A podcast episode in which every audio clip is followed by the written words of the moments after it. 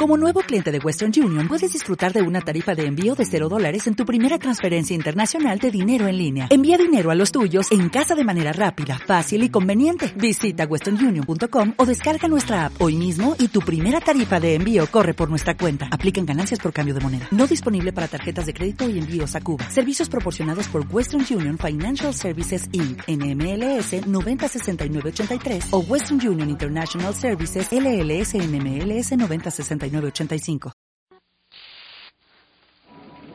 Este es mi hermano Pete y esta es su estación de radio.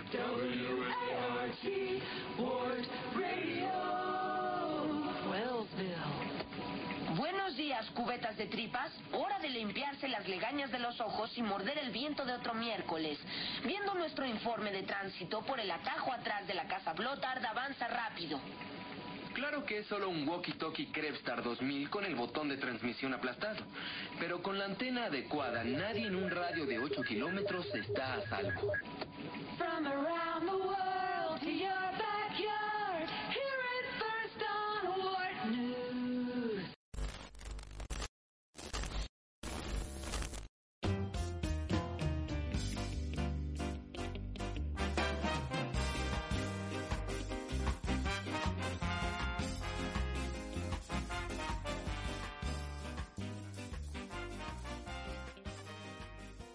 Hola, hola, ¿qué tal? Estamos aquí en un nuevo capítulo de Nunca tuvimos esta conversa. Mi nombre es Diego Peña y me encuentro con mis queridas amigas y colegas Paula Díaz y Karen Aima. ¿Cómo están, chiquillas? Bien, bien. Bien, Diego, qué bacán estar otra vez juntos conversando. Un gustazo. ¿Tú, Diego, cómo estás? Yo bien, bien. Eh, bueno, han sido semanas, siguen siendo complicadas, pero no vamos a entrar en detalles de eso. Eh, pero en general bien, eh, tratando de seguir poniéndonos a salvo y, y en general como tratando de, entre comillas, normalizar nuestras actividades. Eh, ¿Y ustedes qué cuentan? Eh, como básicamente lo mismo que tú. Yo, a, a, diferencia tuya, esta semana para mí fue así como el punto de quiebre. Eh, lo estaba evitando, pero siento que esta semana me lo, me lo di un poquito para eso, así como para, para no estar bien. Eh, tampoco estar terriblemente mal, pero no estar así como súper bien o, ni intentando llevar como mi vida normal a todo ritmo. Como que me, di mis tiempos. ¿Y tú, Karen? Sí, con más tiempo esta semana, lo que no quita que no estemos igual en, en, en incertidumbre o con, o con ciertas incomodidades. Pero he tenido más tiempo, lo que me ha servido para eso, organizarme, pero me voy a volver a organizar y quizá eso igual me da, me da más cosas para, para, para preocuparme en vez de estar como muy pendiente de lo que está pasando afuera. Así que eh, hay que tener una, un, como una mirada positiva de las cosas. Sí, pues, desde el capítulo anterior, en donde nos volamos la cabeza mutuamente con nuestra, nuestras paradojas, eh, igual ha pasado un poquito de tiempo y, y bueno, eh, quería recordar, porque obviamente como ustedes están, son parte del programa también y del podcast, saben que eh, tenemos redes sociales. Nos hemos hecho redes sociales. Sí, Hemos Chan, dado un paso, chan. un paso más en nuestra vida podcastica, podcastica, podcastica. Eh, entonces, para interactuar, eh, le invito a la gente que esté escuchando a que siga la eh, cuenta de Instagram, arroba nunca tuvimos esta conversa. Y la idea es que íbamos a ir comentando, avisando cuando hay capítulo, subiendo ciertas partes, mejores momentos del programa de cada capítulo, un poco para que se vayan motivando y vayan escuchando el espacio. Sí, también tenemos fanpage en Facebook, la red social de los treintañeros. Sí, ha ido, ha ido subiendo como la cantidad de gente, lo cual estamos muy contentos y agradecemos también como el tiempo que se dan y el, el, el que prefieren el producto. Pero la idea de tener las redes sociales es eso, un poco interactuar con, con la gente. eh, si bien estábamos en una plataforma que era Evox, porque lo seguimos estando, también estamos en Spotify. Eh, la idea es que vayan comentando y cada vez que subamos algo podamos interactuar. Eh, ahí van a estar los avisos, eh, quizás estén ahí algunos los estudios los estudios profundos y, ci- y científicos de Karen Aima, así que ahí vamos a... Sin base científica. quiero mandar saludos a la primera persona que le puso me gusta, parece que fue. Que le prometí una, dedicarle una canción de Los Nietos del Futuro, que ese es su premio, que es Sebastián Carrazana, Una- que es un amigo mío, gran amigo del liceo. Sebastián Carrazán, te enviamos un saludo de parte de Diego Casten y, y yo, que soy Paula. Eh, y no sé qué canción de Diego- Nietos del Futuro te quiere dedicar la Karen, pero estoy segura que será una gran canción. Karen, procede con la canción. Eh, Me pillaron sin haber buscado. que para dedicar canciones uno tiene que pensar pensar en la persona, así que vamos a buscar la, la perfecta canción para Sebastián. Sí, Igual porque yo te puedo dedicar Y una, también- Sebastián. Ucachaca. Ucachaca. Gran canción. Florencia era de Los Nitos del Futuro. La verdad No que no recuerdo. sé. O sea, voy a pasar. Me gusta esa canción. No, ahora último. No sé. Igual yo recomendaría a Sebastián en que busque en YouTube la presentación de Nietos del Futuro en Viña. en Viña 2000, ay, no recuerdo ahora en este año, pero que ponga Nietos del Futuro Viña del Mar y va flor de presentación. Ojo, Va a flipar. va- vais a flipar, tío. Eh, ojo, porque no es playback. Eso se valora mucho, no es playback. No- Ahí- pero Pero el eh, otro dato de, de esa presentación es que no, no están solo los nietos del futuro, pues está chocolate. Y eh, ahí fue un momento de explosión de cabeza porque yo dije, what, ¿acaso de esta canción era de este? No sé. Y ahí comprendí, pues, que se intercalaron las canciones, como que compartieron escenarios. Unión Latinoamericana. Claro. Wow. Igual hago un alcance a lo que dice el Diego de que no tienen playback. Yo no he escuchado la presentación, pero me imagino que ese alcance del Diego de no tienen playback es porque suenan como las reverendas. Así no creo que estén bien. Paula Sí, hay uno que no suena bien. ya, pero gracias Evita por ponernos me gusta y mandar un saludo al Gabriel Bravo que nos compartió una anécdota muy buena, muy buena, como dicen los lolos de Pana. Por favor, De- comparte la anécdota de Gabo, por favor. Gabriel en la hicimos un posteo de cachureos y Gabriel contó que fue a cachureos cuando era chico con su mamá y que su mamá él lo dice, es como bien participativa, por no decir otra cosa, y eh, salió al escenario a participar con el mismísimo Marcelo y los monos, y mm, bueno, le- al finalizar le pregunta si quiere mandar un saludo, y ella dice que sí, que quiere mandar un saludo a su hijo y enfocan al pequeño Gabriel y estaba durmiendo en el público. Y para rematar, cuando despierta, vomita la niña de adelante. Ay, Marcelo lo debe odiar. No fue el niño del capítulo, Gabriel, ese capítulo. No, Gabriel no era un niño modelo de cachureos. No. Qué buena anécdota, Gabo. Gracias por compartirla. Sí. Oye, pero, También te ganas un temita de los nietos. oye, pero el Gabriel Oh. le, le siguió gustando Cachureo o lo terminó odiando.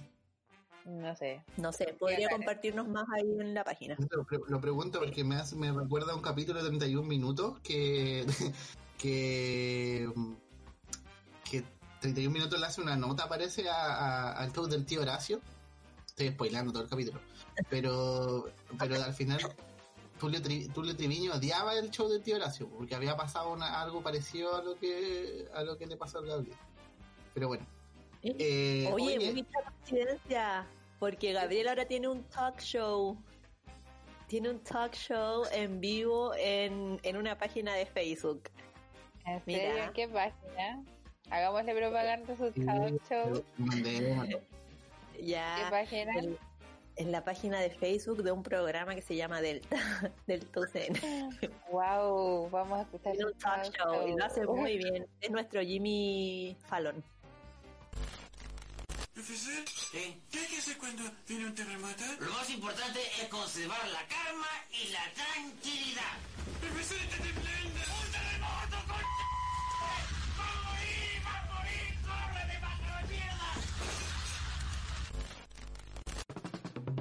Oye, eh, vol- volviendo un poco a la realidad, la cruda realidad que estamos viviendo, eh, esta semana acá en, en- en la región de Antofagasta hubo un, un movimiento telúrico que, que extrañamente Casi para todos nosotros lo, lo consideramos un temblor, pero en estricto rigor fue un terremoto.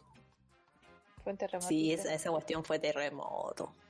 Yo, Dale. yo, yo ya estaba esta semana eh, emocionalmente bien rara. Y eso fue como ya el pic, como que el punto culmine de que mi semana, de hecho ya ni me acuerdo qué día fue en la noche, qué madrugada fue. Solo recuerdo que fue como, ya basta. ¿Qué onda? ¿Qué onda el 2010? ¿Qué onda el 2020? ¿Qué onda el 2020? Sí, para contextualizar, el día miércoles, eh, no, el jueves, en la madrugada de miércoles para jueves, como a las tres y media de la mañana, hubo un- un movimiento telúrico, como decía recién, eh, que fue 6.9, casi rozando las 7, que duró mucho rato.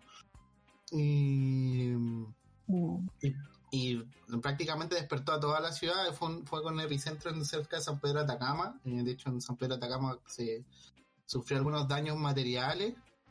Y, pero fue heavy, verdad. Sí, tuvo más o menos fuertón. Y generalmente uno, los temblores, bueno, como decía Paula, igual, a veces uno no está bien estable emocionalmente y quizás podríamos eh, considerar el temblor como, como ese movimiento que falta para estabilizarse o para desestabilizarse más. Pero igual uno se da cuenta de varias cosas, o por ejemplo, yo eh, salí de mi pieza y salí corriendo y pesqué bueno, salí primero corriendo y luego caché que no llevaba nada, pues. Entonces ya dije el celular. E, eh, inconscientemente, además del celular, saqué mi tablet y llegué así a, a- a donde mi abuela a preguntarle cómo estaba, con la abrazada la tablet, con el celular en la mano y dije, hoy mis prioridades, mis prioridades, señor. No me puse ni zapato, pero saqué la tablet, no sé. Ay. no sé qué, qué pasó ahí. Eh, tengo que hacer una aclaración, Diego. Fue de martes para miércoles. Ah, sí. Porque sí, fue de martes estaba para miércoles. dormido, estaba dormido. Era muy probable que fallara en el Sí. dato. Pero está bien, está bien. Y sí, yo en realidad eh, me pasó que me despertaron mis gatos, porque estaba durmiendo con los dos gatos, eh, y saltaron. Y como que saltaron estruendosamente los dos a esconderse, y ahí como que me desperté y me di cuenta de lo que estaba pasando. Y salí corriendo a abrir la puerta. Es como lo que siempre hago en estos casos, así como que yo soy la niña que corre a la puerta y la abre. Como para El no quedar atrapada. Sí, porque claustrofóbica, como que- ¿qué es lo que más me importa? Como poder salir de acá. Sí. Oye, Karen, eh, igual es una conducta repetitiva el hecho que abraces la tecnología ante catástrofes del mundo. Recuerdo el, el, en el piloto que comentaste que por el fin del mundo tu preocupación era el computador. Oye, sí, no sé, tengo que replantear algunas prioridades ahí. Pero bueno, así es la vida. Te ha servido para darte cuenta. Sí, En mi caso, Eh, en mi caso, eh, quiero funar a mi mamá. Que me ¿qué, spoileó. Me spoileó ¿Cómo te lo va a spoilear? ¿Cómo, ¿Cómo se spoilea un temblor? Por favor, ayuda. eh, empezó el, movi- el movimiento. Yo- bueno, yo igual vivo en, en un, en un edificio, vivo en, en piso 7, y, y empezó a moverse. Yo me paré porque se, se, se movió harto. Y, y también yo, bueno, eh, había perdido un poco el training de temblores por, porque hace tiempo no, no sentía uno. Y la cosa es que en pleno empiece de temblor eh, suena mi teléfono. Que mi mamá preguntándome si estaba bien no sé cómo será, yo creo que ya lo sintieron antes. Mi mamá vive en Calama, que, que está muy, estaba más cerca del epicentro. Y eh, me empezó a contar todo lo que estaba pasando antes de yo vivirlo, pues, entonces fue un manso spoiler. pero en Calama Pero estuvo simpático. Sí, pero eh, yo quiero entender algo. ¿Cuándo te llamó mientras estaba moviendo la tierra? Sí, pues mientras estaba temblando y- ella Y tú, tú estabas hablando con Sí. tu mamá. Te quiere mucho tu mamita. Sí, mamá- es que mamá se, mi mamá se preocupa porque yo vivo al frente de la playa, entonces cualquier movimiento piensa que el tiro va a ser un, un, Un un tsunami. maremoto, como dijo el inepto. Pucha. Pucha, oh. Pero igual te quiere mucho tu mamita. Sí, sí, Sí, saludos, mamita. o sea, yo- Mamita, Eh, como, cacha la diferencia, pues yo, eh, yo llamé a mis papás, mis papás no me llamaron a mí después de que terminó el temblor. Igual te quiere mucho tu papita.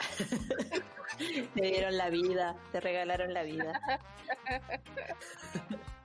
Oye, todo esto, todo esto igual me hizo, me, me, me, me, me llevó a hacer la, la siguiente pregunta. Porque, bueno, aparte de que mi mamá me haya spoileado el, el, el, ter- el terremoto temblor, que para nosotros es temblor, pero para otra gente es terremoto. Pero en realidad, o sea, es que fue terremoto. Oye. Yo vivo en el piso 13 y acá en el 13 lo sentimos como terremoto. Yo debo decirlo, como que caché que no era terremoto porque no se cortó la luz. Sí. Oye, Bueno. y yo he cachado que parece que acá y yo cacho que en, no sé, Sudamérica nomás tenemos esa distinción como lingüística de temblor y terremoto. Porque en otros países donde obvio no tiembla mucho, no, no existe esa diferenciación, pues como terremoto o nada. Se mueve la tierra, terremoto. Ese, ese se podría considerar como un dato docto de Carolina. Por supuesto, Eh, eso lo estaba pensando todo el rato. Entra en la categoría. Sí, bueno, resulta que mientras, mientras me, me spoileaban el, el temblor, eh, recordé donde me puse a salvo que siempre dicen que, hay que no sé si era mito o, o- o verdad esto de que para ponerse a salvo hay que ponerse debajo del marco de una puerta. Eso era de los 90. Claro, Conmigo. Cam- Ya Ahora le lleva el triángulo de la vida. Eso está de moda. claro, triángulo de la vida igual. Bueno, el punto es que me puse en ese lugar, que es un, un marco que hay acá en la, eh, en la casa, y me pegué un déjà vu, porque me acordé que para un terremoto que hubo anteriormente, en el año 2007, yo también estaba aquí en, en la casa, me pillé aquí en la casa y me puse en el mismo lugar. Entonces fue, fue, como, a- a- me, co- me acordé después, obviamente después que pasó esto, me acordé, de- me acordé que había pa- ah, pasado dos veces un temblor en el mismo lugar.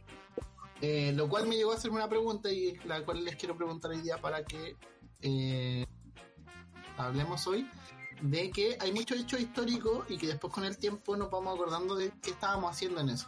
Sobre todo hoy, que esta semana que ha sido bastante eh, histórica, sobre todo por el tema de, de, de- de la revolución en Estados, en Estados Unidos, el tema del coronavirus. Oye, sí. Y, y yo Eh, recuerdo... Anónimos, por favor. No Anónimos por alto. Anónimos. Entonces, eso quería que conversáramos hoy día, porque estaban haciendo ustedes en algunos eventos históricos. Por ejemplo, ¿se acuerdan ustedes que estaban haciendo en el, el, el, el- el día que, que fue el terremoto en Tocopilla, que fue el año 2007, que fue en diciembre? Sí. Claro, claro que me acuerdo. De hecho, te iba a comentar, Diego, eso así como, no puedo creer que estuviste en el mismo lugar, los dos, como ese terremoto fue más fuerte que este. Eh, fue 7,7, lo googleé, porque yo pensé que habían sido de la misma magnitud y no, fue más fuerte. ¿Cuánto fue? Eh, eh, 7,7 a la escala de Richter. Eh, yo, eh, ese día los dos teníamos que estar en el mismo lugar, Diego, y no estábamos en el mismo lugar. No sé si Nah, te pero ¿para acuerdas. qué vamos a entrar en ese detalle? Es que ¿En es parte de mi historia. Sí, está- teníamos que haber estado en el pre porque ese año los dos nos habíamos salido de nuestras carreras respectivas. Eh, no sé en realidad si el Diego se salió ese año o no, pero yo me salí ese año de mi primera carrera y los dos nos conocimos en el pre. Y obvio que no éramos amigos, pero eh, estábamos, íbamos a las mismas clases en el pre. Y, y por supuesto ninguno de los dos estaba en el pre en ese momento. Y yo dije, me voy a ir caminando al mall porque quiero ir al mall a ver ropa. Muy consumista de mi parte. Todavía no, no, no viví un 18 de octubre. Eh, y estaba en Falabella cuando empezó el terremoto y fue terrible. Fue súper terrible. Qué miedo. Sí, fue muy terrible porque eh, era, había, igual no había tanta gente, pero fue caos colectivo. Yo no, en general no le tengo miedo a los terremotos, como que soy bien práctica, como que mi primer pensamiento es ponerme a salvo, que fue lo que hice en ese momento. Recuerdo que la gente empezó a gritar, está temblando, está temblando. Y Falabella tenía como cosas colgando. Entonces yo como que solo busqué un lugar donde no tuviera nada colgando y me puse así como en un muro abajo de, de otro muro que no se me pudiera caer nada encima. Y estaba como en ese sector, eh, el, hace como más de 10 años, había el sector del medio que tenía como las vitrinas de, de las marcas de cosméticos. Eh, no me acuerdo qué marcas, Lancôme, esas marcas. Y estaban las vendedoras detrás de las vit- vitrinas y, yo en la vitrina que me metí, así como en el espacio que me metí, las vendedoras estaban abrazadas llorando atrás de la vitrina y yo pegada a mi burita esperando que pasara el terremoto. Y vi a mamás así como gritando desaforada y a sus hijos que no cachando nada y, y mirándola y así poniéndose a llorar, a vendedoras como corriendo para todos lados, así haciendo todo lo que te dicen que era un terremoto, en Falabella lo estaban haciendo. Y cuando paró Es por que- fin, ¿Ah? ¿ah? Aquí Es que cuando igual, paró por fin, eh, solo había una vendedora eh, sensata diciendo, por acá está la salida, por favor salgan, ¿cachai? Salida de emergencia por acá. Yo entiendo quizá un poco el susto porque era en el, si era en el Falabella del mall, eh, estaban en la playa, o sea, muy cerca del, del mar. Así Sí. que igual cuático. Y otra ¿Y no te sacaste para- algún perfume, perfume, mm, No, su todo el mundo-? Todo el mundo me preguntó lo mismo. Su lápiz labial. No. Su sombra, su Y no te robaste. y, como- y- y- y no te robaste nada. Y en mi cabeza era como, solo tenía cabeza para salir de ahí, no para robarme ni una weá. Bueno, la cosa es que lo, lo muy gracioso que tiene que ver con lo que dijiste recién, Karen, es que apenas salimos, empezaron a sonar las Sonó alarmas la de wea. tsunami, avisando que no había peligro de tsunami, y toda la gente entendió que había peli que sí había peligro de tsunami, obvio, ¿cachai? la eso estrategia fue- más imbécil de la Eso municipalidad. fue lo de peor, Ochoa. fue lo peor. Eso fue porque eh, empezaron a sonar las alarmas de tsunami y la como nunca se habían probado, porque eso en ese tiempo como que estaban recién puestas, creo, o, o llevaban un par de años, pero no había pasado nada. eh, la grabación no se entendía un carajo, pues entonces como que la gente en su estado de, de miedo entendió todo lo que quiso entender y quedó la escoba, pues así, pero como que Sí. todo corriendo. Y como Mal. la última palabra era tsunami, como que todos escucharon esa palabra. Así como no hay Sí. a la lo- no, no, lo peor, lo peor que, que pudieron haber hecho esa vez. Peor idea, como a gente que está súper asustada, eh, sobre todo al lado del mar, decirle no hay alarma de tsunami, el mensaje que le llega a esas personas es como si hay ¿cachai? tsunami, tsunami. tsunami, Sí, corran. Y todo esto en un contexto No, yo, de que pasó a las 12 del, como 12 del día, una, una de la tarde, como a la hora del almuerzo. Entonces, eh, Mm. estaban saliendo los niños del colegio, algunos, la gente corrió a buscar. ¡Ah! yo- Caos, caos, caos, caos, caos.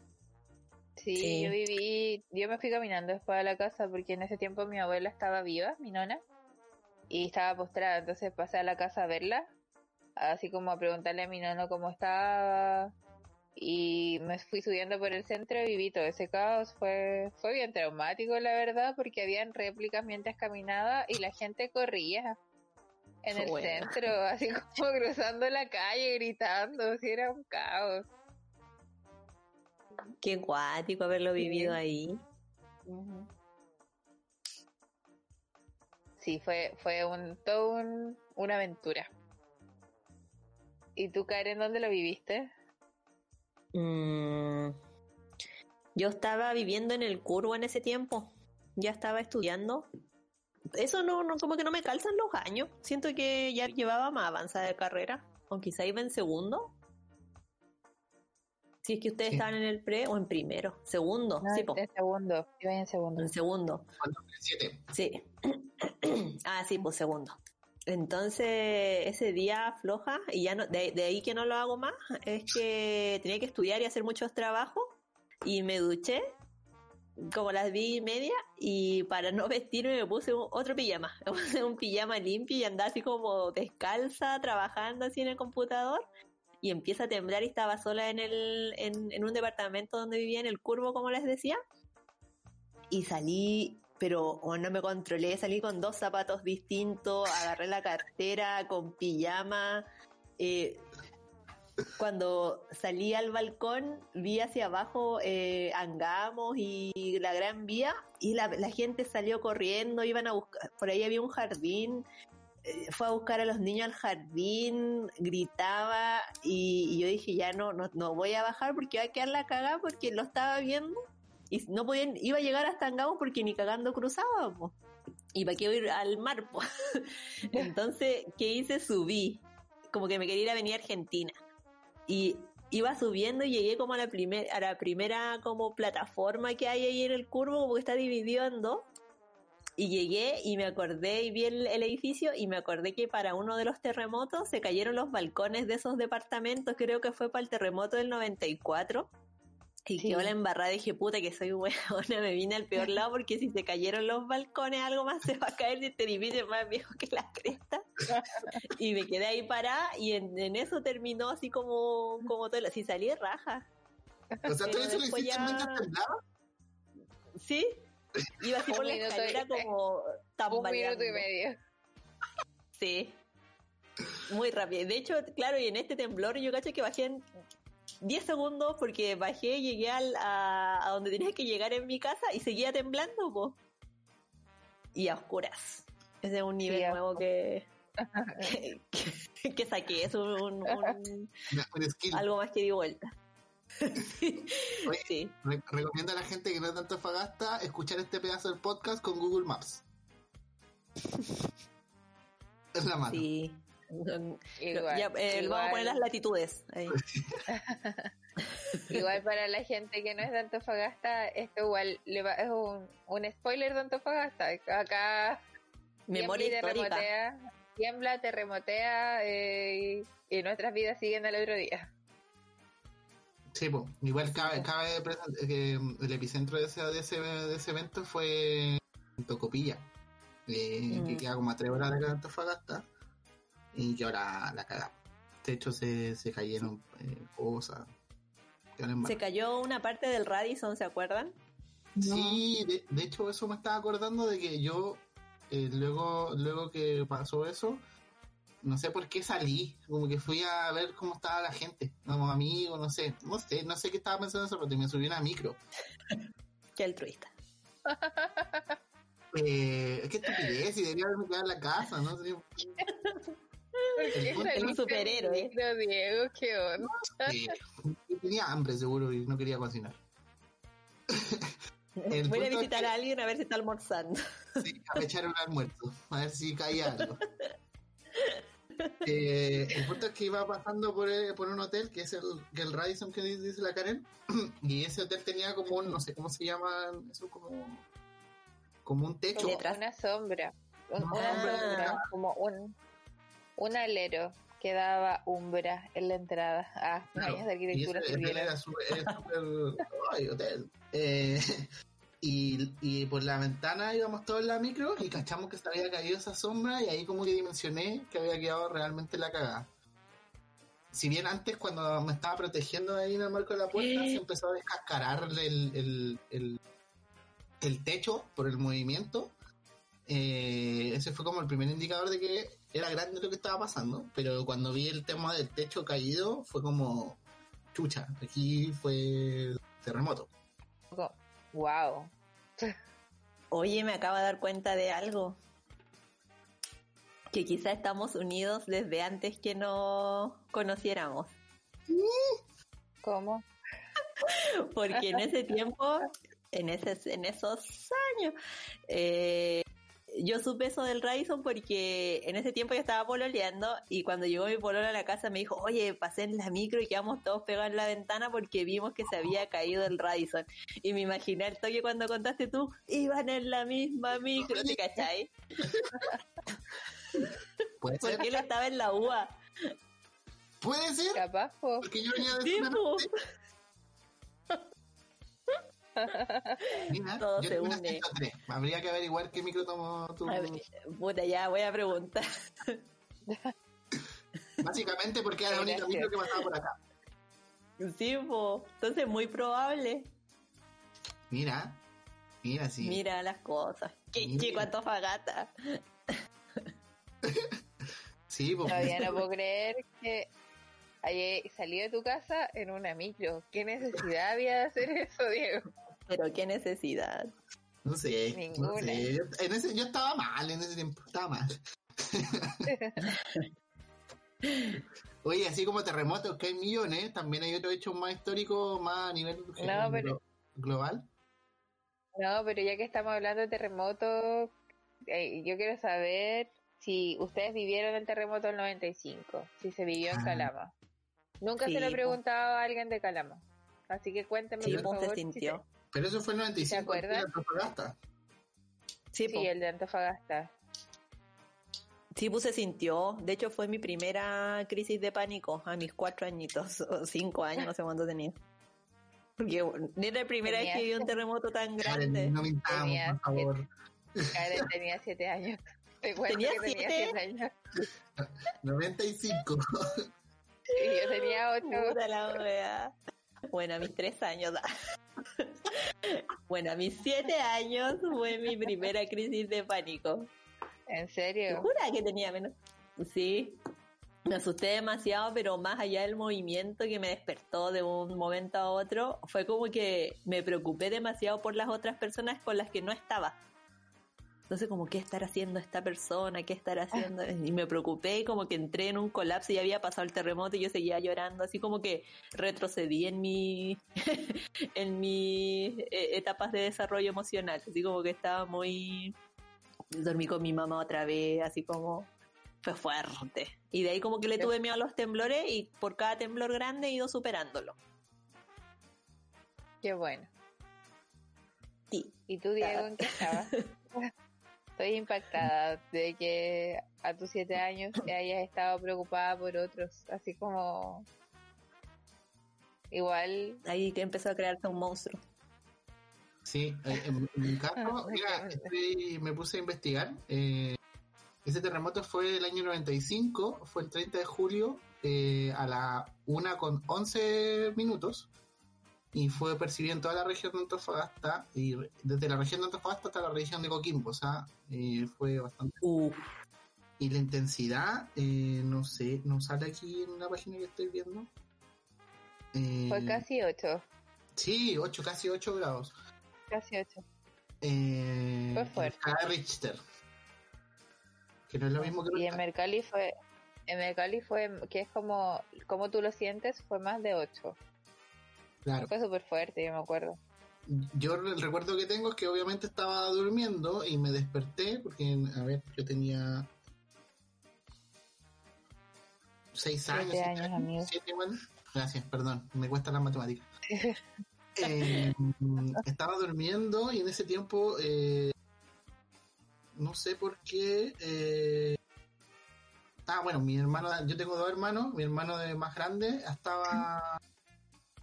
Mi hermano más grande había salido porque tenía su típico, tenía como un asado, eh, de típico asado que uno tiene cuando sus compañeros de colegio y vacilando. Malón. Malón de los 90. Con su malón noventero. Maloncito. Ahí, al ritmo de. Chaqueta de mezclilla, jean doblado hacia arriba. Claro. Zapatilla, zapatilla blanca, zapatilla blanca. Zapatilla blanca. Sí, pues. Entonces, eh, estaba durmiendo, yo compartía mi la pieza con mi hermano al medio. Y me acuerdo que él me despertó y. y y mi papá con mi mamá súper urgido porque se estaba moviendo fuerte y se empezó a como correr un, empezó a tambalear un mueble y tengo ese recuerdo de yo haber estado como de nuevo en un marco de la puerta. Eh, y viendo cómo mi papá sujetaba, o mi hermano sujetaba en el mueble, porque se iba a caer, y mi mamá abriéndola, también muy eh, Paula Díaz abriendo la puerta para que no se trabara. Clásico. Y, y tengo grabado que mi mamá dice eh, que se está moviendo el pavimento como en ondas. Eso, quizá a lo mejor el recuerdo es construido, pero, pero tengo como, tengo como claro eso. Y claro, fue fuerte, pues yo creo que debe haber sido también el, como el primer terremoto.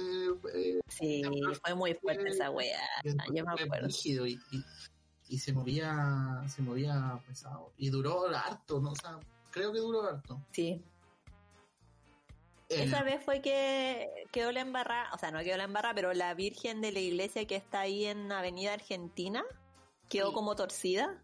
sí, Esa vez fue que la Virgen de la Iglesia Corazón de María se Mm. cayó para la Y era, Sí. que era una Virgen de cobre. Chao. El dato gracioso de esto es que como, como mi hermano eh, había salido temprano, a esa hora llegó a la casa, llegó después del terremoto, o sea, obviamente ya que después había pasado el terremoto, eh, y llegó y venía venía arriba del balón, pues sí. Eh, Ni llegó Cufifo. Sí, Venía pues, puesto. y no se enteró de nada. po. Obviamente nadie lo retó ni nada, porque obviamente eh, era una situación, pero no se, no se dio cuenta, pues nunca cachó que, De eso me acuerdo, de eso tengo como esos recuerdos. Y, claro, eso que decís tú de la Virgen, al otro día, eh, creo que debe haber sido como las imágenes como más icónicas de... de- Sí. Ajá. Yo estaba en la casa de mis papis. ¿Qué vas a decir, Diego? No, que esa es la versión canameña de los hechos. Ah, me parece, no sabes que primera vez que le pregunto a alguien que no, no era de Antofa, pero sí de la región, cómo vivió el terremoto. Así es que muchas gracias por compartir conmigo sus experiencias. Yo nada. ahora procedo a contar la mía. No, en realidad no me acuerdo mucho. Pero, o sea, me acuerdo de... Tengo recuerdos súper puntuales. Onda, cuando empezó, cuando yo lo- me desperté, eh, y como que me senté en mi cama y veía mi ventana moverse así como un cuadro. Obvio que estoy moviendo mis manos y nadie me ve, Sí. pero como un cuadro cuando lo mueves se convierte como mucho. Como que mi ventana en un momento se convirtió en un cuadro y cuando terminó el terremoto mi papá me fue a buscar a la pieza y me hizo ponerme la ropa encima del pijama porque creo que el primer terremoto que vivía él también en la vida o no sé, que se acuerda creo, no, no sé, no, estoy segura. Eh, y me puse la ropa arriba del pijama y recuerdo que fue una sensación súper incómoda porque porque qué raro así como no te saques el pijama ponte la ropa nomás y papá no Y me tú. ¿what? Todos mis aprendizajes en siete años. y como papá me queda apretado el jeans ¡Corre, corre! Mi jeans nevado pequeño, nada mal. Sí. y nada, también después recuerdo que mi papá fue el primero en bajar las escaleras porque demasiada familia, demasiado heteronormada, el hombre se expone al peligro y las como que nosotros somos puras mujeres, eh, se quedan, se, se resguardan del peligro y cuando mi papá dijo que se podía bajar por la escalera bajamos y, y cuando vimos la casa estaba todo así como muchos eh, adornos rotos, eh, se había Qué caído un mueble pero chico. Y después como que fue compartir con nuestros vecinos. Yo viví, mis papás todavía viven en el mismo pasaje y, y yo tuve muchos amiguitos, entonces fue así como salir a preguntar quién estaba bien. Recuerdo que un vecino se cayó de la escalera porque estaba con yeso y bajó, obviamente, hombre de la casa también, puras hijas y una esposa. Ah, no, y un hijo. Y se Estaba- cayó, lo hizo mal. Sí, se cayó, bajó solo porque a hueón. eh, y hubo una réplica y se cayó. Y tuvieron que operarle la fractura que tenía en la pierna después. Concha. Y así como, ese es mi. Esa persona no olvidó el terremoto. jamás. Ese es mi recuerdo del terremoto, como después viendo cómo estaban los vecinos y durmiendo en el primer piso porque no sé qué guay tenía mi papá en la cabeza. como que parece que el segundo piso se iba a caer, no sabían si iba a volver a temblar fuerte, entonces todos dormimos en el primer piso. Claro, es que cuando Está hay bien. caos, la incertidumbre es la reina, po. Ah, ¿cómo estuve? Sí. ¿Cómo con eso? Terrible, bueno. Clase de paloro. Oye, y hablando de terremotos, eh, hay uno que es significativo, que nos, quizás a nosotros no nos tocó tan de cerca por eh, porque está larga. Ah, hoy día ando, ando locutor y bueno, para decir así, está larga y angosta faja de tierra. Eh, Ah, lo que poeta. bien.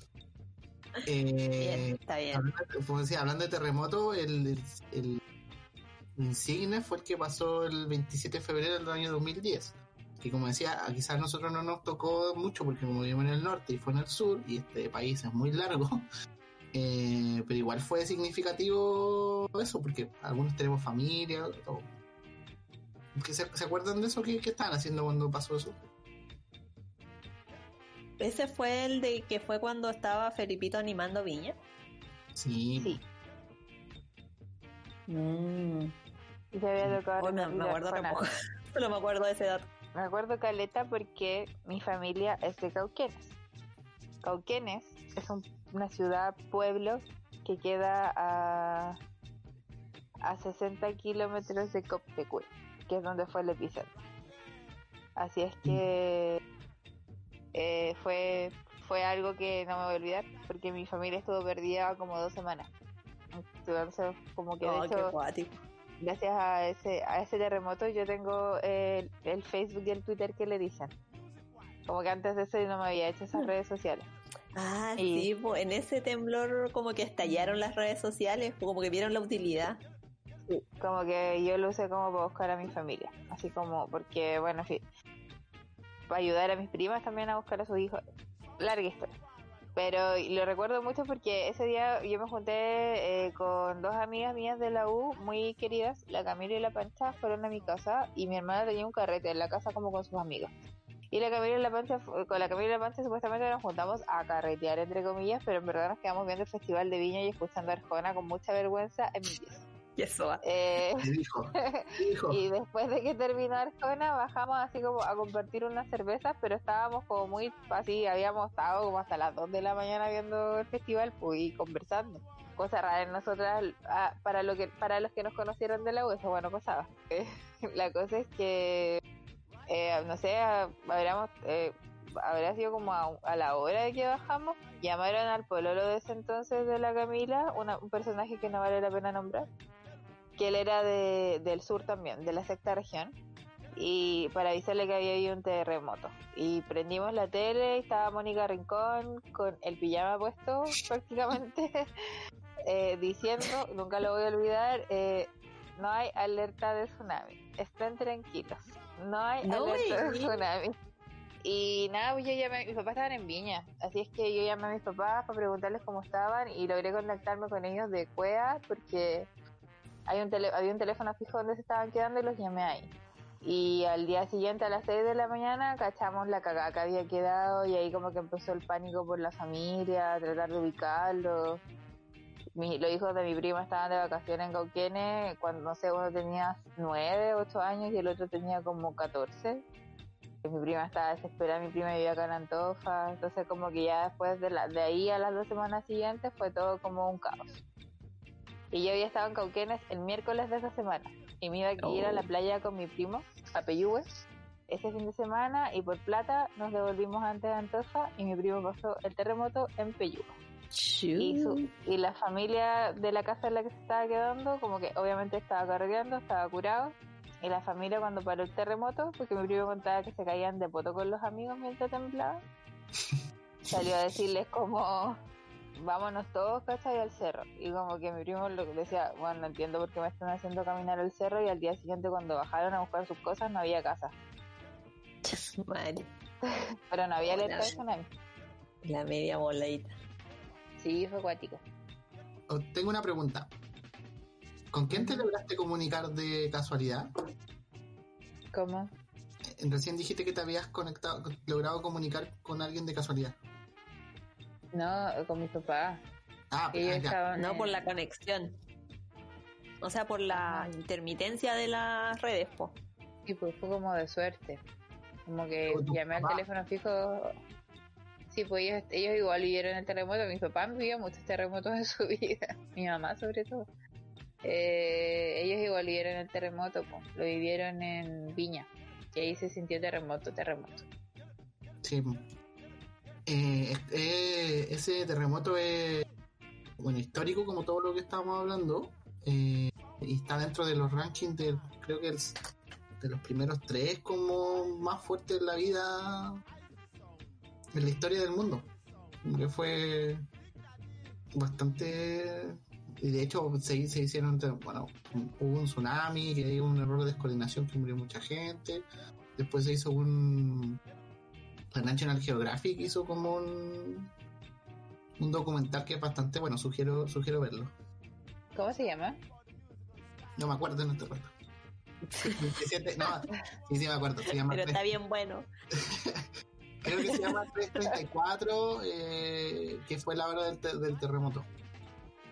Eh, Pero bueno, si lo buscan en YouTube está como 27F o 334 y la- eh, como que como que eh, hizo una recopilación de todos los videos como caseros que que la gente logró grabar y se aprecia de mejor forma como la y hacen como un, un relato cronológico de cómo fue la- el, el evento.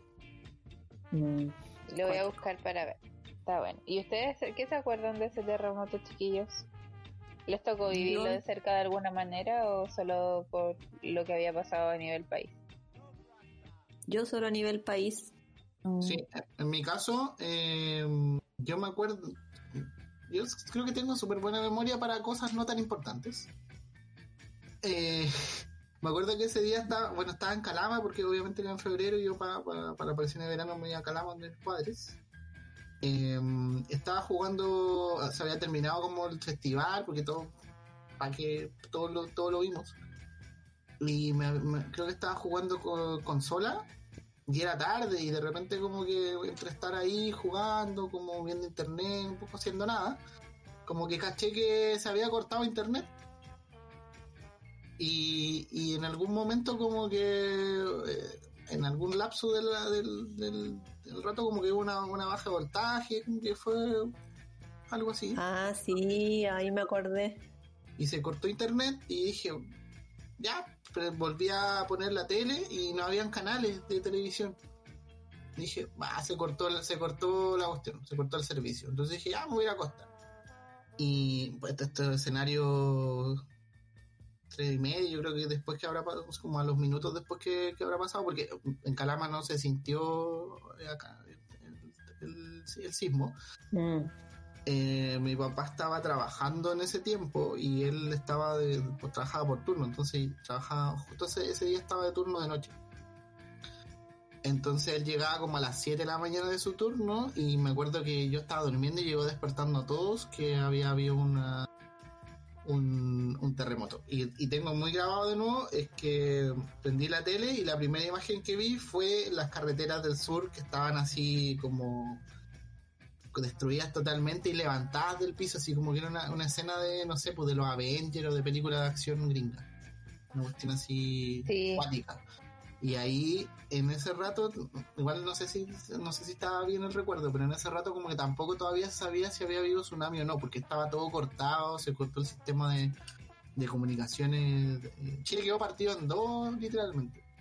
Empecé a dimensionar como lo que lo que había pasado pues, y, y- pero claro, pues, acá acá en el norte no, no fue tan, no, acá no- la vida siguió normal el otro día, pues ah, igual, todos pendientes de lo que pasaba, gente como el caso tuyo, Paula, eh, súper preocupada por tratar de, de buscar a sus familiares, entonces, eh, pero en general no lo viví así como las noticias, ¿no? Sí, sí, estuvo, e- ese estuvo acuático, como que yo creo que nunca había sentido tanta preocupación, como el tema, siempre uno se logra comunicar con la gente pronto, onda, si no es el mismo día, al menos al día siguiente, siempre sabéis de las personas. Pero esa vez fueron dos semanas, pues, fue, fue fuerte. De hecho, mi prima Mm. viajó a buscar a sus hijos. Qué cuático. Murió mucha gente, fue, fue muy, muy cuático. Sí. Oigan, ¿y se acuerdan del terremoto del 2015, creo, el de La Serena? ¿No era Sí. de Iquique esa? Bueno, que aquí, bueno, acá hay terremotos cada dos meses, entonces como que El de La Serena. el que fue para un que 18, acá- el 18 de septiembre, Sí, antes del 18 de septiembre. sí. Y que hubo un tsunami también. ¿Qué? Sí, po. Uy, sí, Sí, po. y eso es porque me acuerdo, porque había, en ese tiempo también estaba pololeando y nos habíamos ido como a tomar tecito a la playa con mi ex. Eh, después de una actividad de, del 18 de la escuela donde trabajaba. y estábamos en, en el tecito en la playa y, y yo sentí como, de hecho le dije así como, hoy estoy media mareada, está temblando y como que temblaba Está fuerte el súper raro. tecito, ¿no? Está fuerte el tecito, no, de verdad el tecito sí era como bien romántica la situación, el atardecer, ¿cachai? Eh, el Un tecito temblor en la tu corazón. playa, un temblor en mi corazón. Y me dijo, no, no, no, no, está mareada, seguramente está temblando. Y bueno, eh, diez minutos después empezaron a sonar las alarmas de tsunami en la oreja y estábamos en Playa Amarilla. Oh, me acordé. Yo, en mi caso, yo estaba trabajando, bueno, yo estaba trabajando en ese tiempo y estaba eh, en una reunión comunitaria en un barrio acá de Antofagasta, en una, en una multicancha que hay aquí, que, que es muy pro porque tiene un espacio como un segundo piso. Está la multicancha y tiene como una escalera al segundo piso. eh, de, de la población O'Higgins. Cariños para gente de la población O'Higgins. Entonces estábamos entre medio de una reunión comunitaria y estaba mucha, estaba medio á- á- áspera la conversación y de repente empieza a sonar, em- empe- empiezan a sonar los- porque empiezan a mandar mensajes por teléfono, como que es la, sal- activa la alerta de teléfono que es herencia también del, del 27F y alguien empieza a leer que hay que hubo un terremoto en, en- ahí en Coquimbo, no sé, y que hay alerta de tsunami y empiezan a sonar las alarmas. Quedó la embarrada. No me acuerdo. ¿En serio, Karen? ¿A qué hora fue? Como a las seis. Sí, fue el, así, se- sí, no, fue más temprano porque estaba claro, bueno, es que como han cambiado tanto el cambio de hora, capaz que ya es- hubiésemos estado en horario de verano. Después de mi horario laboral, después de las cinco y media de mi vida, que salía ese tiempo a las cinco y media. Fue, mira, fue el 16 de septiembre eh, a las 19.54 con 31 segundos. Del año 2015. A las 19.54. Sí. Y fue en el noroeste de los Vilos, eh, Canela Baja, bueno, la región de. Oh, no me acuerdo, lo omití. Quizás no lo sentí. Ah, no, no sé. Y se salió del mar y como que entró como a la caleta de Coquimbo y destruyó un par de cosas, como caletas así destruidas. Qué soy. Eh, Destruyó Antongoy los puestos de empanadas. Pobrecitos. Pobrecitos. Como que fue, fue recuerdo porque fue la segunda vez que estaba en la costa y estaba en una costa en que no podía escapar. Si hay un tsunami, que me sonó el alarma de tsunami y al lado nos llegaron los mensajes del show al celular y fue así como arrancar de ahí al tiro. Sí. Miedo. Oye, y ya viendo como otro evento histórico más, más macro, eh, igual hemos comentado, pero terremotos, nuestra historia es terremotos. Sí. Sí. Y nos, Pero- fa- nos quedaron ahí algunos. Sí, Faltan desastres naturales. sí, Y, y vendrán otros, porque este país es, es Sí. el rey de los desastres naturales. Sí. De hecho, yo tengo una anécdota con eso. Eh, hace un bueno, hace un tiempo yo estuve estudiando afu- afuera y teníamos que hacer un trabajo sobre eh, sobre plan de desarrollo comunitario post catástrofe. Y muchos muchos de los papers de la investigación científica eran todos eh, recientes y eran todos de, de Chile. pues. Entonces mis compañeros me decían, pero ¿cómo? eh, No entendían cómo cada año pasaba un desastre natural y aún seguía en pie este país. Sí, me pasó lo mismo. Igual estuve estudiando fuera de Chile, inglés, así como, y estábamos aprendiendo así una weá super básica, así como tormenta, eh, desastres naturales en inglés. Y como éramos de distintos países, nos preguntaron así como, ¿y en sus países qué pasa? Así como, elijan qué desastres pasan normalmente en su país. Y yo era la que más tenía desastres naturales. ¿Cómo te explico? ¿Cómo te explico? Digamos. ¿Cuál es- Solo me faltaba el tornado y como dos años después hubo un tornado en el sur de Chile, pues dije, ah, ya, con- pues. ya junté las tapitas. Con esta ya un desastre natural más y te ganas un Super Nintendo. Sí, pero cuático. Pero en, parte bien porque estamos acostumbrados como que igual eh, yo cacho que si nos vamos a vivir a otro país, que es algo que muchos quieren hacer después de, de- de vivir en es- con este gobierno. Por eh, favor. Ojalá que, que, cam- que cambiara o que se fuera. Eh, Por favor. Estamos como súper preparados para distintas cosas, viendo siempre el lado positivo. Sí. Otro, en- de- desde otro hecho muy histórico más macro, yo también tengo muy presente el, el 11 de septiembre eh, con las Torres Gemelas. ¿Qué estabas haciendo, Diego, ese día? Todos queremos saberlo. Yo, la Karen, yo primero, yo segundo, yo tercero, la Karen y el resto de las personas que nos están escuchando. Recuerdo No, que yo me enteré, eh, no me enteré, esto fue como a las 8 de la mañana cuando pasó, yo estaba en el colegio, pues recuerdo que me me enteré porque yo estaba en octavo básico en ese tiempo, o séptimo, bueno, séptimo, octavo, no recuerdo. Eh, Estabas en octavo básico, amigo. Gracias, gracias Paula por, por saber por los años. Yo igual estaba en octavo. Sí, Sí, la Karen también. gracias Paula por saber los años.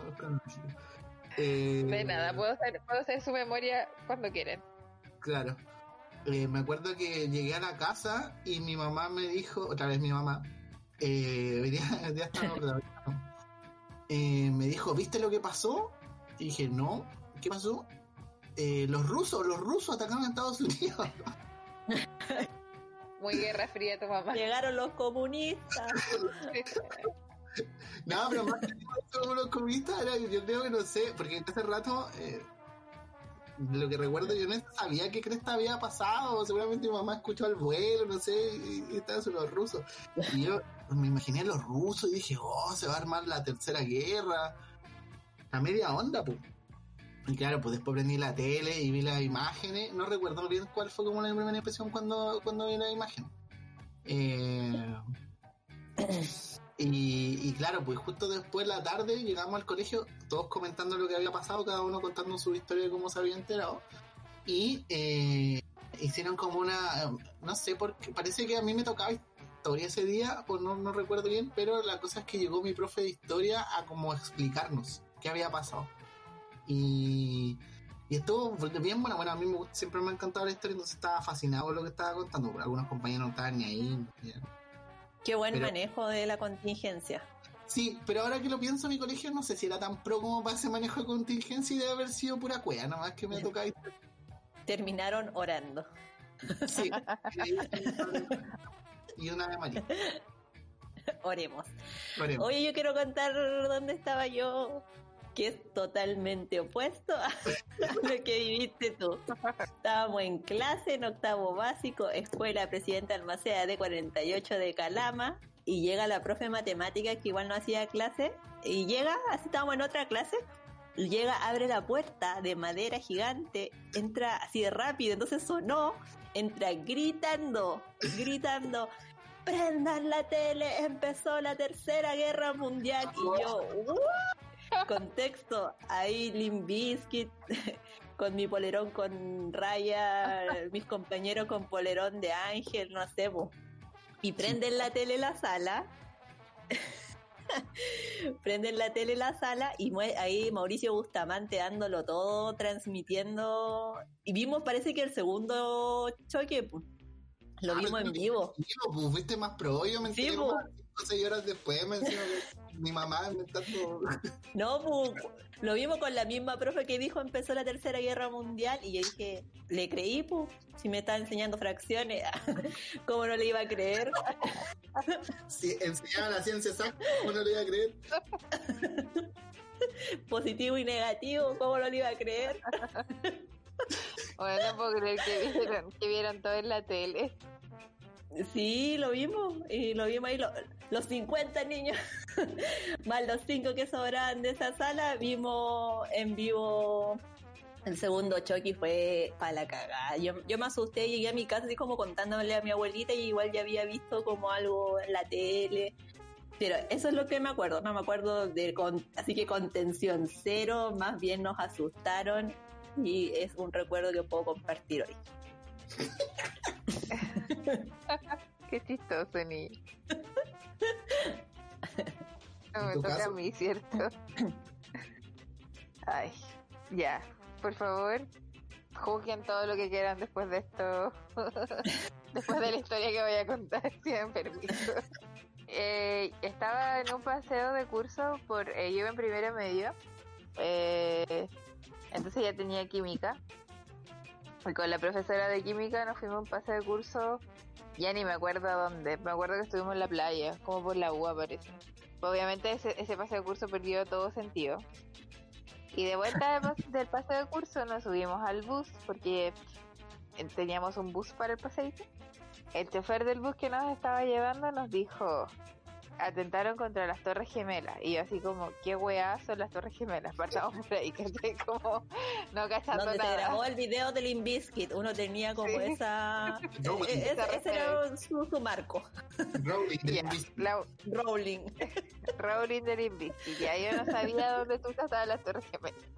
La cosa es que eh, empezaron a, pusieron la radio y todos como que empezamos a cachar lo que había pasado, como que los aviones se habían estrellado y la profesora llamó al colegio, pues. Yo estudié en un colegio que se llama Chile, se llamaba, ya no se llama así, chileno norteamericano, y lo cuento solo porque tiene que ver con la historia. eh, la Let's pray. en vez de Sí. oremos, dijeron let's pray. Por supuesto. La, eso, eso no era la profe, era la Miss, por supuesto. Íbamos camino al colegio y la profesora nos dijo, chicos, eh, vamos a llegar al colegio y ustedes van a ir a buscar sus mochilas y tienen que llamar a sus apoderados porque los tienen que retirar porque el colegio es como consulado de Estados Unidos en la ciudad y no los podemos exponer a un atentado. ¡Qué wea! Y yo, pendeja, era mi primer año en ese colegio, además, ¿cachai? Entonces yo así como, weón, nos van a bombardear, ¿qué onda? Van a venir los colegios de Calama y los van a bombardear. Y así como, entendiendo nada, súper asustada, obvio, porque le hice eso a una niña de 14 años, que no cacha nada del mundo. La asustáis, pues. Y así como también se viene la tercera guerra mundial y como que en mi cachar nada llamé a mi mamá le dije mamá me puedo ir caminando a la casa y mi mamá me dice ¿por qué te va a ir a la casa? que atentaron contra las torres gemelas y creo que se cagó la risa. Y me dijo ya bueno ando caminando no me fueron ni a buscar Ay, qué chistoso. Pero qué partamos de la vergüenza qué vergüenza weón partamos de la base que Al Qaeda no debía tener idea que era Antofagasta, si es que fue Al Qaeda. ¿Dónde queda Chile? ¿Y queda... ay qué vergüenza Eh, oye, igual es como eh, como paradójico y también como que voy a la cabeza que después de mucho tiempo, o sea, igual en ese, en ese tiempo estábamos muy alucinados por lo que pasaba porque no sabíamos si era verdad o no, pero ya después con el tiempo se no se sabe si fue verdad, hay muchos como documentales, muchas pruebas y Wikileaks que dicen que al final el tema de las torres gemelas igual era un tongo. Entonces, Ajá, ajá, ajá. Qué pérdida de tiempo, qué, qué pérdida de tiempo, mis Lula, mandarnos a la casa ese día, ese día del 2001, es lo que puedo decir, después de, de enterarme de todas las otras teorías acerca de lo que pasó realmente el 11 de septiembre del 2001.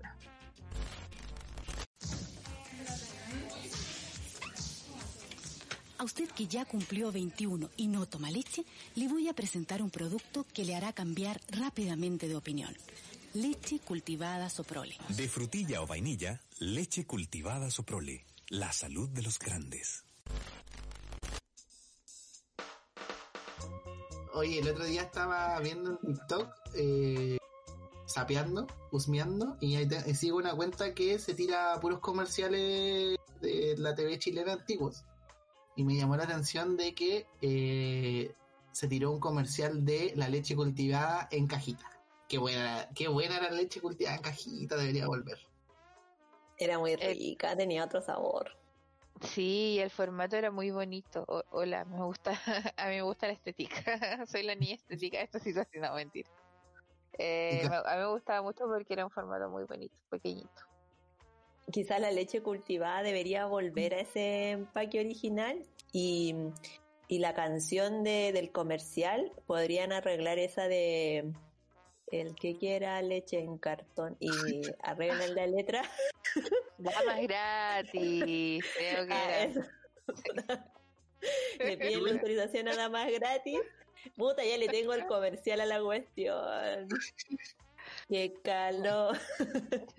Igual tiene Eh, oh. sentido porque el comercial antiguo de la, que esto es del año 91, eh, cuando salió la leche cultivada, el público objetivo de la leche cultivada en cartón era mayores de 21 años. No sé por qué, pero claro, yo recuerdo a mi mamá que no me, no me compraba siempre porque era para grandes. Qué guático, yo no sabía y yo tomaba nomás. A mí mi mamá, mi mamá no me dejaba tomar porque era para grandes. Sí, pero tiene ¿Y por qué sentido, tu, sería para grande? tiene sentido tu comercial. A los soprole. ¿Es soprole? Sí, no me acuerdo. era- no sí, era soprole. Tu cajita era demasiado bacán. Otra cosa Sí. que debería volver es el Bliss. ¿Se acuerdan del Bliss? ¡Eh, ¡Qué rico! Era Oh, muy me rico. cargaba. ¿Por qué? me bajaste. Perdón. No, me gustaba el que era como leche, pero había uno que no era como leche que me cargaba. Como-. Ah, sí, era como jugo. Sí, eso me Sacaron una versión jugo. Oh, había olvidado eso. Sí. Que era como, era como Pero- el primer isotónico. Como de los primeros isotónicos. Era re malo, en verdad. Sí, Sí. Pero, sí. pero el que digo yo era el Bliss, el del yogur líquido, porque había en versión durazno, versión frutilla. Y en verano sacaban el chile muy alegre. Oh, qué buena. Era bacán. A mí me gustaba la versión frutilla. Ni nos dimos cuenta cuando desaparecieron. O las galletas Dolce Vita. Me amaba. Oh, qué bueno. Lo más parecido que he encontrado a las galletas Dolce Vita, las que eran de empaque verde, son las galletas carioca de, del Fruna. Son muy parecidas. Para el ¿En que quiera. Mm, Aguante las cariocas, sí, tienen como esa pasta, eran Sí. como una pasta de limón, ¿no? Sí, era como ácido. Otro ¿Qué que otra cosa más había en los 90? el tinobo. Me El encantaba.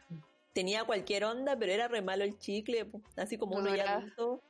Duraba dos nada. minutos. Dos minutos en tu boca el sabor y luego era como la frutita, nada más como oh, voy a comer una, una naranjita, un limoncito, Sí. como Sí, Pésimo producto. se acababa el sabor, el, el colorante y, el, y la esencia.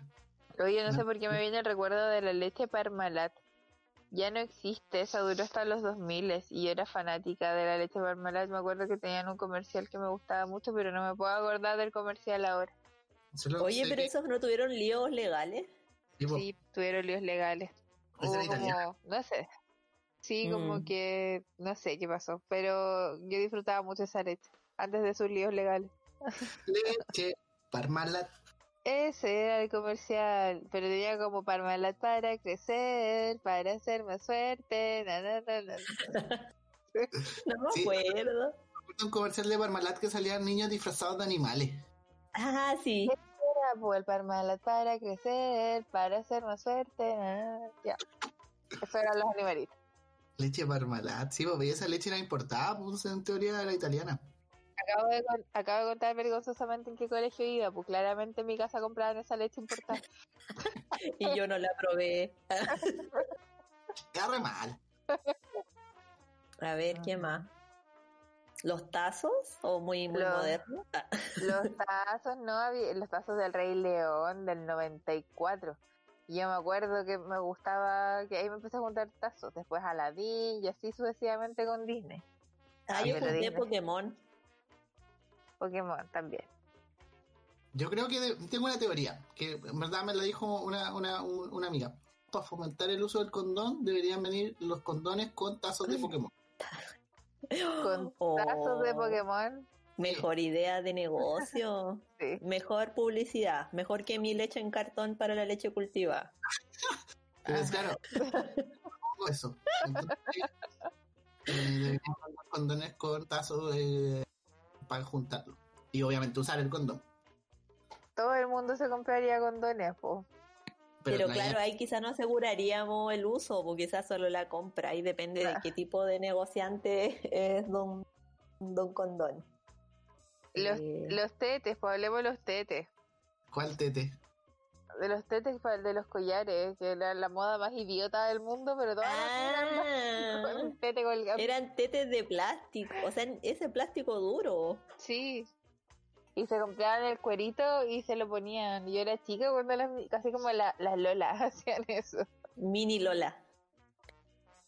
Sí, otra cosa que era buena en el mundo heteronormado y para los niños de ese tiempo y patriarcales, eh, los chupetes de las Spice Girls, que era mal visto comer para los niños. ¿Por qué? Ah, y traía como Ah. un polvito. Sí. Sí, ¿O no sé. Y yo me acuerdo que yo, como con mis compañeras de colegio, nos comprábamos en el negocio que estaba fuera del colegio siempre los chupetes porque juntábamos unos stickers que traían, no me acuerdo, pero algo pasaba con el chupete. stickers. Sí, Sí. rico eso. Sí. Pero igual para los Sí. niños, estúpidamente y muy patriarcalmente, como si andáis como comiendo un chupete de Spice Girls, te Mi huevean. mujer. Mujer, Porque, porque, uy, te gustan los Spice. Girls, mujer. Ay, qué chido. Tontería, tonterías. No viví. en verdad. De hecho, yo el otro día bajé su, perdón, compré en el mercado negro su disco, su disco y buenísimo. Eh, hay- ¿eh? Es bueno, es bueno el disco. Sí. Sí, sí. El Porque yo no disco. viví la eh, yo no viví la estupidez de los niños de esa edad porque en ese tiempo, antes de que me cambiara al colegio ridículo Torre Gemelas, iba a un colegio de puras niñas, pues entonces como que todas hacíamos weas de niñas, pues. Obvio que éramos también eh, súper eh, como veníamos del sistema patriarcal porque todo era muy machista en ese colegio, pero como no teníamos a los niños al lado, no, no era algo que lo viéramos así como de cerca. Sí, pues no, po. era, te molestaban.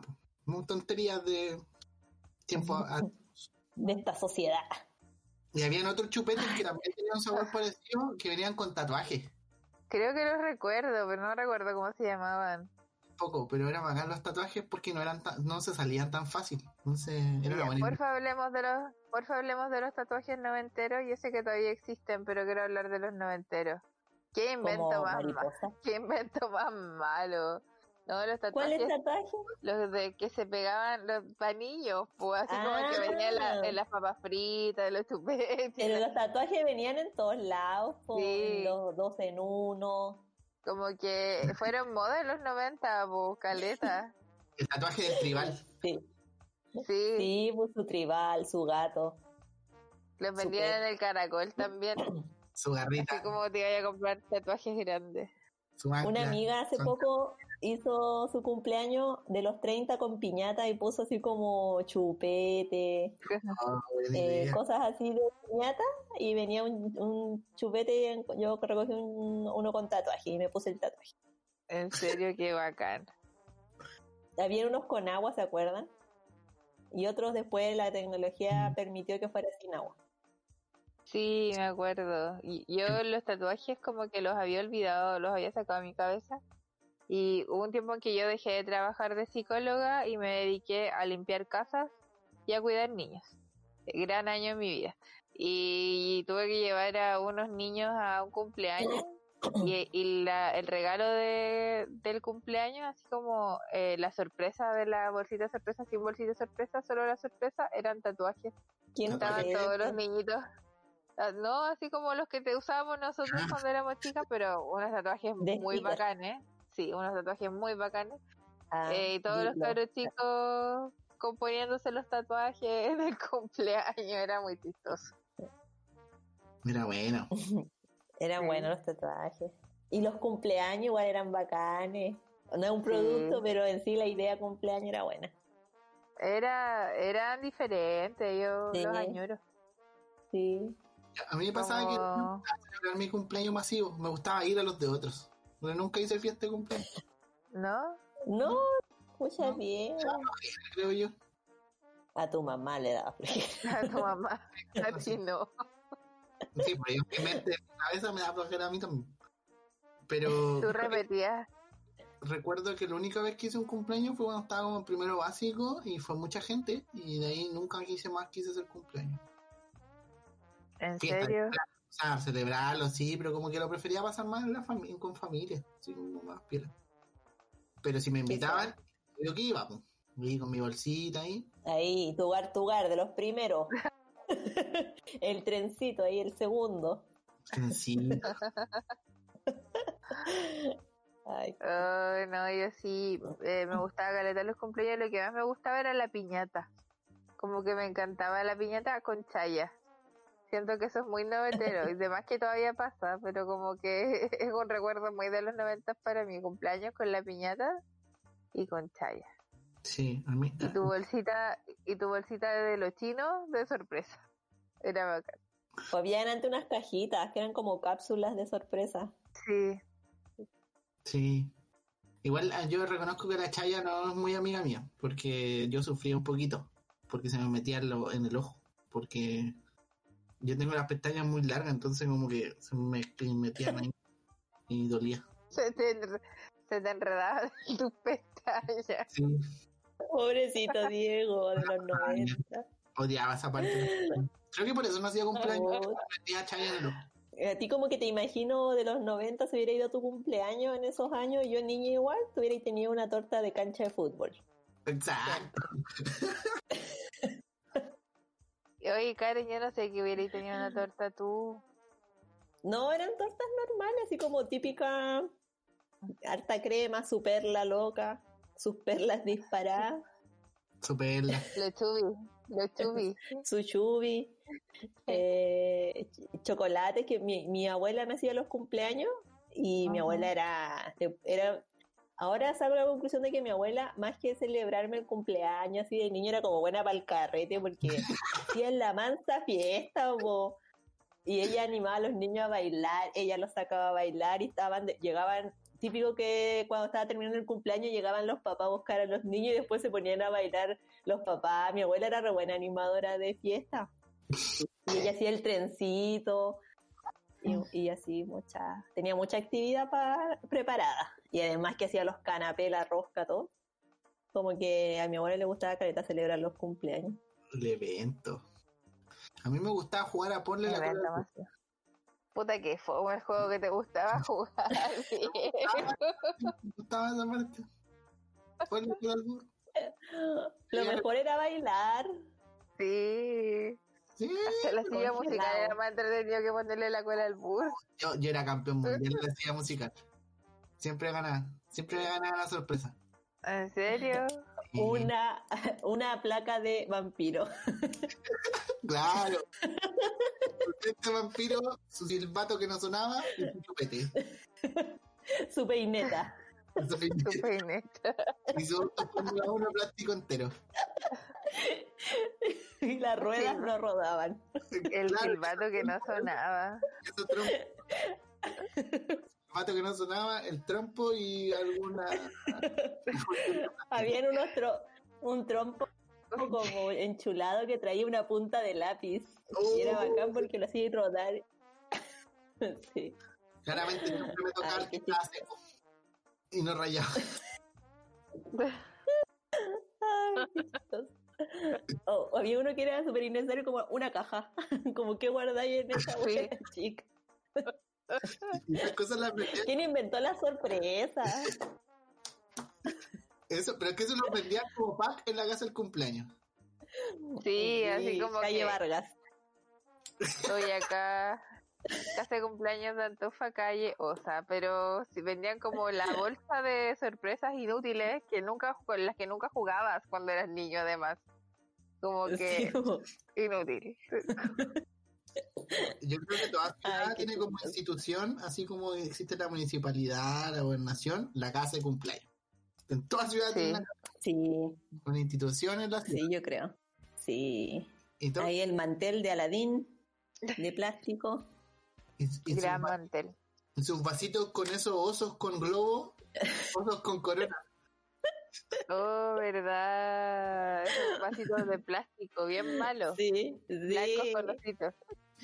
Oh, qué clásico. Y ahora los niños le hacen las medias tortas, así como, o las fiestas temáticas, que antes ni, ni, ni cagando podía hacerla, o, o el oso o nada, o los gorritos Sí. de animales, el antifaz de panda.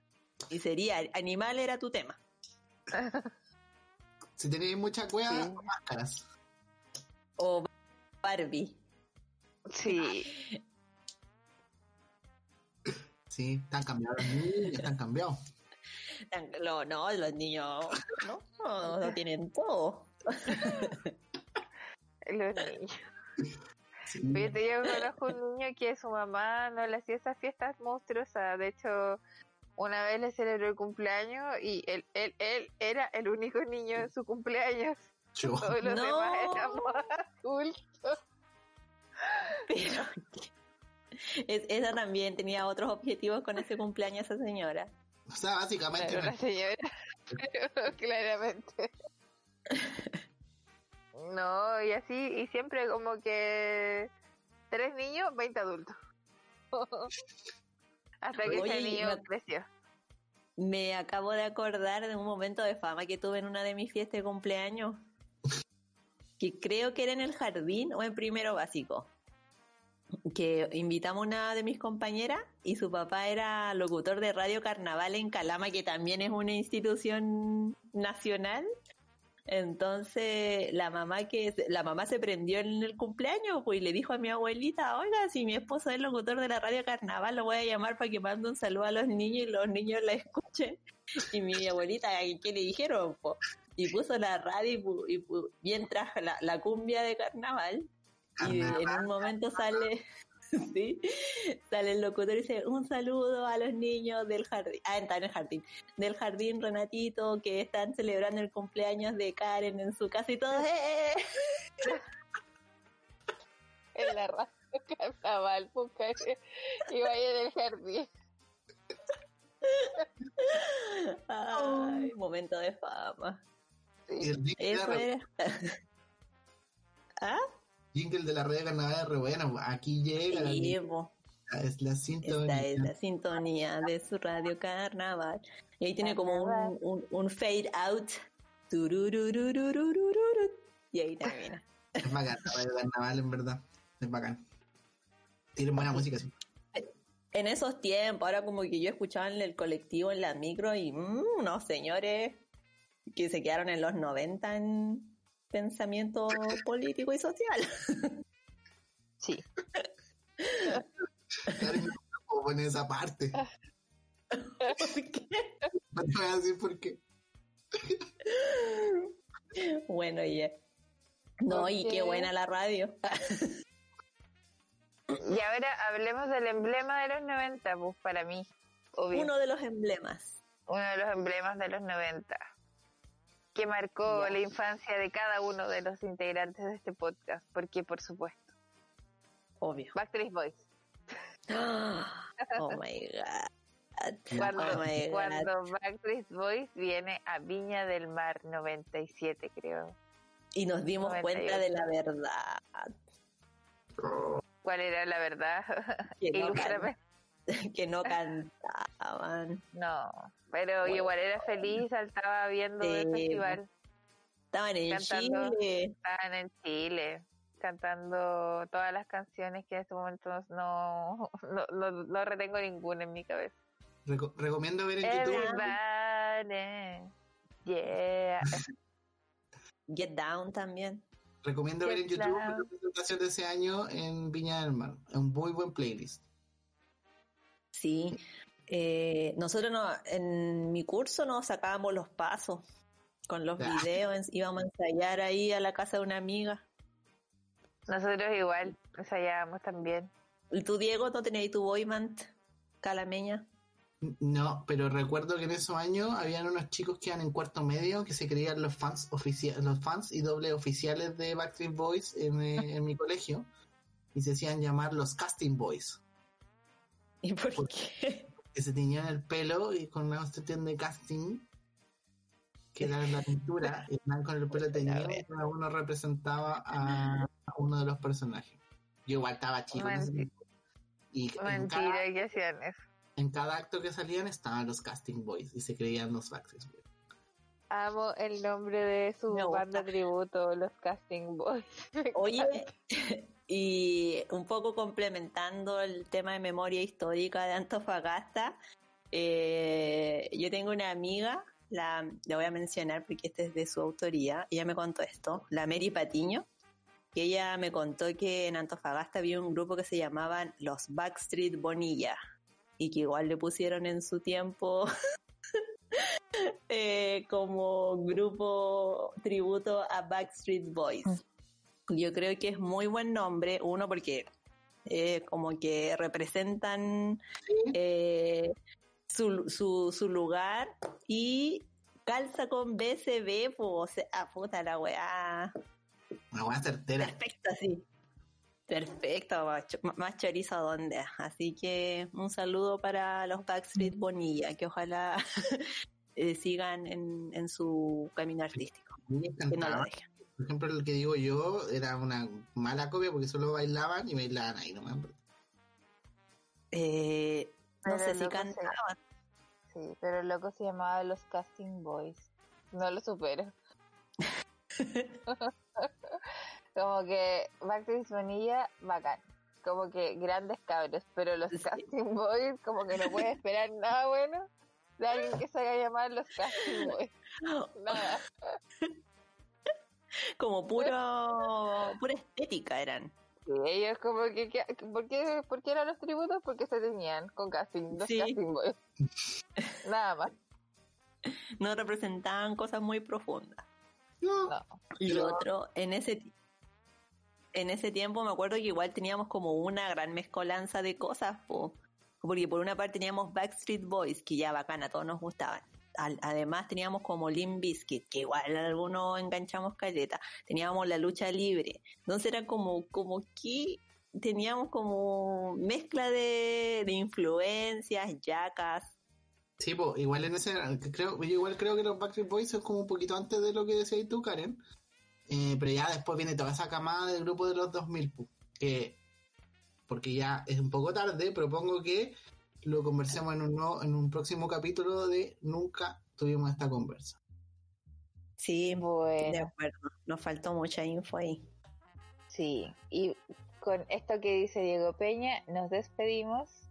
Muchas, muchas gracias por escuchar nuestras anécdotas de hechos históricos y desastres naturales de la década de 90, 2000 y 2000, 2010.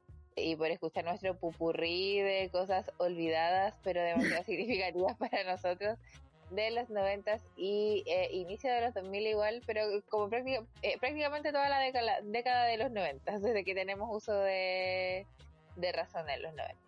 Sí, y quizás Eh, pedirles también que, que nos comenten ustedes igual sus historias, porque además que tienen buenas anécdotas en los terremotos, en los cumpleaños, eh, bueno, en todo lo que hablamos. Así que coméntenos por FIS.